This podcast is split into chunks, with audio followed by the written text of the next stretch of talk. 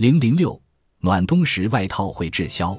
据山本总经理介绍，运到这里的绝大部分都是女装，有些是过了交货期限，被企业拒收而导致无处存放；有些甚至还没进店就成了处理品。而首一去的工作就是为这些未售出的商品寻找出路。这些服装有些会挂在自家运营的网店上售卖，还有些会送到车站前的小商品街上进行甩卖。运来的服装会通过人工手段摘除商标，以无法识别品牌的状态送出。即便如此，部分公司依然会禁止自家服装参与促销活动，因为附近就有按原价出售的正品店。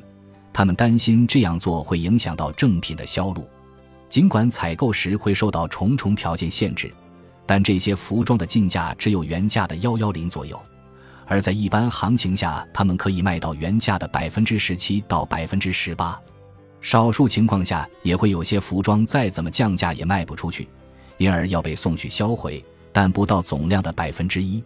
自山本总经理二零零五年创办修一区以来。公司业绩不断增长，他的公司每年约与六百多家公司进行合作，处理的服装高达五百万件。既然如此，为什么还会有那么多服装卖不出去？经由山本总经理介绍，我又采访了一位六十多岁的男子，他曾在一家经营女装和日用杂品的服装企业长期从事销售工作。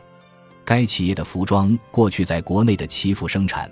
如今则将主要生产基地移到中国。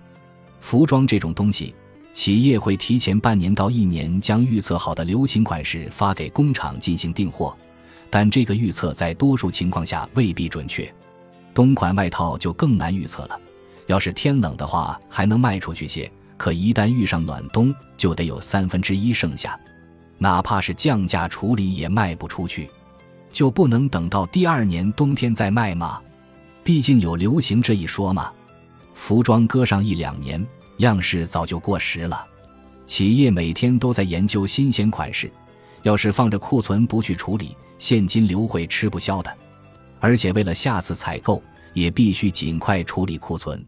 从这方面来讲，我们倒是非常感谢修一去这种帮我们将库存服装摘除标签、抹去品牌后进行销售的公司。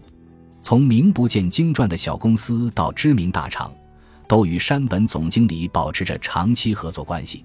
他表示，像我们这样的公司，如今已经成为了服装行业里不可或缺的基础设施。